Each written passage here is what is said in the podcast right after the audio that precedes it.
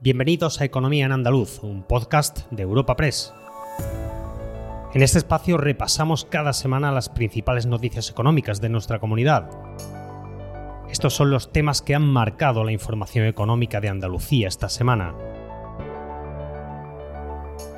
El agua, o mejor dicho, su falta, está centrando una parte muy importante de la actualidad económica de Andalucía. Mientras unos llegan a acuerdos para desbloquear las obras de infraestructura hídricas, otros ven solo retrasos. Mientras analizan los pros y los contras de la cesión de derechos de agua entre regantes, otros acorralan a quienes hacen una gestión irregular de este bien esencial. Y aunque nacional, queremos hacer mención del acuerdo para el empleo y la negociación colectiva, por su importante eco a nivel andaluz. Los agentes sociales y económicos en Andalucía han saludado este logro del diálogo social. Espacio patrocinado por la Asociación de Trabajadores Autónomos ATA. El agua, la clave de la vida, está dando muchos quebraderos de cabeza en Andalucía. Las precipitaciones no llegan en primavera y el sector agro empieza a notarlo. Y para hacer frente, la cascada de decisiones no para. Por un lado, el gobierno andaluz y el central han acordado el desbloqueo de las conducciones de la presa de Rules, una obra histórica. Lo explicaba Carmen Crespo, consejera de Agricultura, tras reunirse con los regantes de la provincia de Granada. Porque estábamos convencidos que el papel de la Junta de Andalucía auxiliando a los regantes en esta financiación venía a desbloquear una obra histórica, aunque no sea de nuestra competencia, que es competencia del Estado, pero realmente eh, ha desbloqueado la situación de una obra hidráulica histórica como es Rules.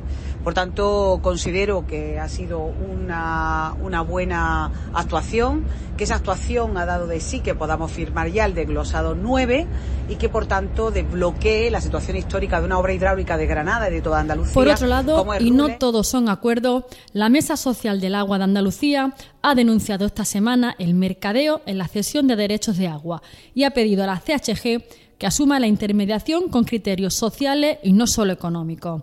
Esto viene de la situación de los arroceros sevillanos, que con una dotación de agua insuficiente para cultivar pueden ofertar este agua a otros regantes.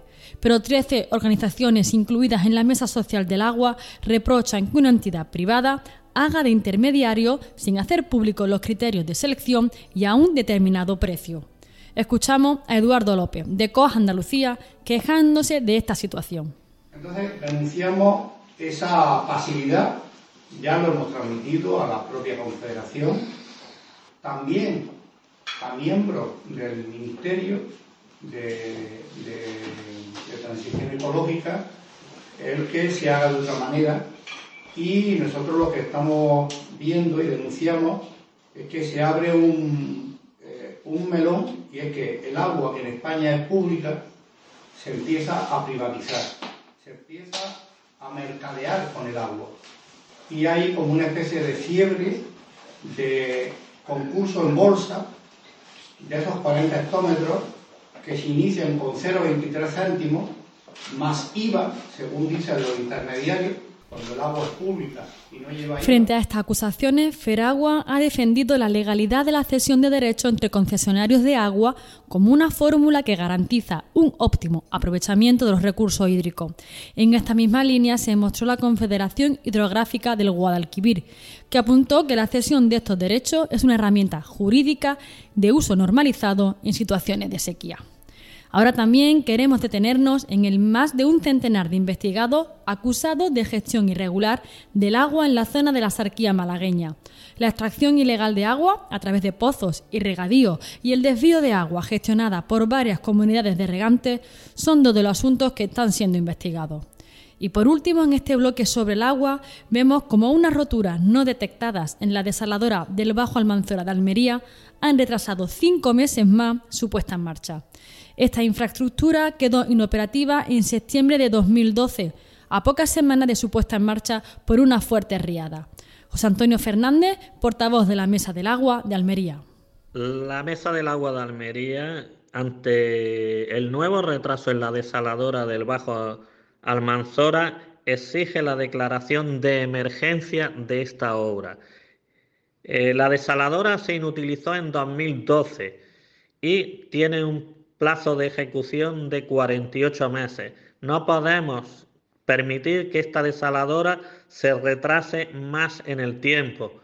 Por lo tanto, pedimos la declaración de emergencia y se acorten todos los plazos en la ejecución de esta Y ligado al agua, pero en positivo, esta semana se ha celebrado en Jaén Expoliva, la Feria Internacional del Aceite de Oliva e Industrias Afines, con 290 expositores.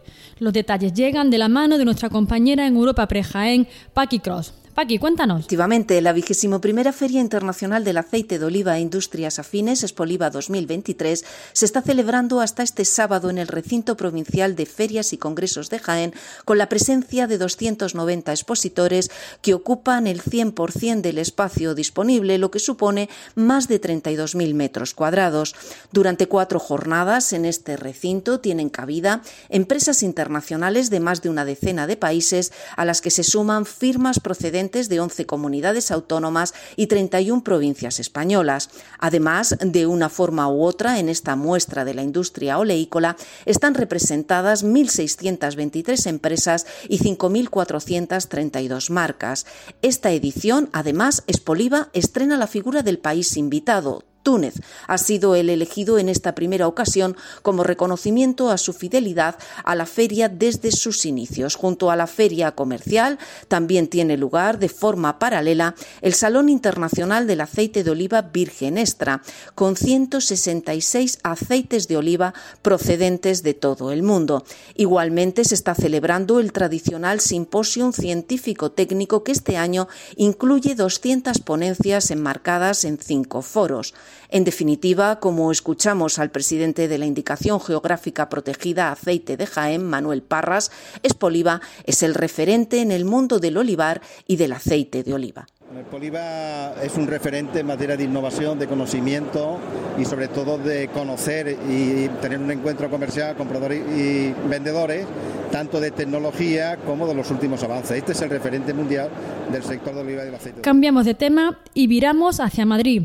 Los agentes sociales y económicos han firmado el acuerdo para el empleo y la negociación colectiva establece una subida de salarios de un 4% en 2023 y un 3% en 2024 y 2025, con una subida adicional de hasta el 1% si la inflación supera los incrementos fijados. El colectivo de autónomos, antes de la firma formal de este acuerdo, ya lo valoraba como muy bueno y afeaba también al gobierno que criticara y demonizara a los empresarios cuando ellos seguían negociando con los sindicatos. Así lo decía Lorenzo Amor, presidente de la Federación de Autónomos y vicepresidente de la Patronal Nacional, en un acto en Sevilla. Un acuerdo de país, un acuerdo responsable que va a generar estabilidad, que va a generar paz social entre los autónomos, las empresas y los trabajadores. Es un acuerdo que, eh, bueno, mm, mientras que el gobierno estaba insultando estaba menospreciando y mm, demonizando al tejido empresarial, nosotros estábamos negociando. Del mismo lado, la patronal andaluza destacaba la contribución a la paz social de este acuerdo y su importancia para el progreso del país, así como su sintonía con la realidad actual. Javier González de Lara, presidente de la Confederación de Empresarios de Andalucía, lo valoraba así. Y además este acuerdo cumple unos objetivos del tejido empresarial relevante, eh, unas metas interesantes. Por un lado, ofrece el espacio que necesitamos para poder recuperar de manera progresiva el poder adquisitivo, por supuesto, de los trabajadores y también de sus familias. Y por otro lado, salvaguarda la competitividad de las empresas. Por lo tanto, este acuerdo conjuga ambas cosas fundamentalmente. Y subrayar que este logro, este avance, eh, emana del diálogo de los agentes sociales. Es una consecución de, un logro bilateral y autónomo en el que ha trabajado COE y CEPIME con enorme intensidad junto con los sindicatos mayoritarios Comisión y OGT. Es decir, sin un agente político en la mesa de trabajo. Por su parte, los sindicatos saludaban este acuerdo y lo calificaban de histórico, porque va más allá de los salarios. Se trata de repartir la riqueza que se genera en España. Además, apuntaban, ayudará en la negociación de los convenios colectivos pendientes y garantizará la paz social. Desde UGT en Andalucía, Clara de la Colina. Este acuerdo, que establece una subida de salarios de un 4% en 2023 y un 3% en 2024-2025, eh, contempla una subida adicional de hasta un 1% si la inflación supera estos incrementos fijados.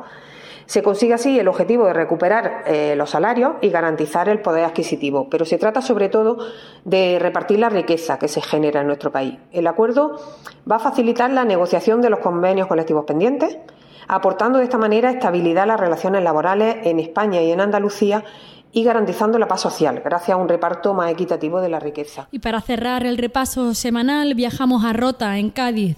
El acuerdo alcanzado entre los gobiernos de España y Estados Unidos para el despliegue de dos buques adicionales de la Marina norteamericana en la base naval de Rota supondrá oportunidades laborales y económicas con la llegada de mil nuevos ciudadanos estadounidenses. Les habla Ana Marchal, redactora de Economía en Europa Press Andalucía, y les dejo con el alcalde de Rota, Javier Ruiz Arana. A marcar un hito porque son dos barcos más que como se anunciara el año pasado por los presidentes de Estados Unidos y España van a suponer pues aproximadamente unos mil ciudadanos estadounidenses más que vienen a reforzar la presencia de los ciudadanos estadounidenses en la base de Rota, con todo lo que ello implica a nivel económico, a nivel también de, de materia de defensa, pero eso por supuesto en lo que concierne a nuestra ciudad, pues son nuevamente oportunidades, oportunidades laborales, oportunidades de, de, bueno, de más alquileres, de más consumo en la localidad y sobre todo seguir siendo una ciudad hospitalaria abierta y preparada, que es donde nos vamos a centrar, preparada en que todas estas oportunidades que se dan como consecuencia de este acuerdo pues puedan repercutir y redundar en la creación de más puestos de trabajo, en que repercuta la economía de la zona, de la ciudad y que por supuesto pues podamos aprovechar la llegada de empresas tecnológicas que vengan eh, al amparo de este acuerdo, de que podamos también formar a nuestra gente eh, para que las oportunidades que van a generarse con Nevantia pues puedan aprovecharse. Recuerda que puedes encontrar estas y otras muchas noticias económicas en la sección Andalucía en nuestra web europapress.es. Puedes suscribirte a este programa y al resto de podcast de Europa Press a través de Spotify, Apple Podcast, Evox o Google Podcast.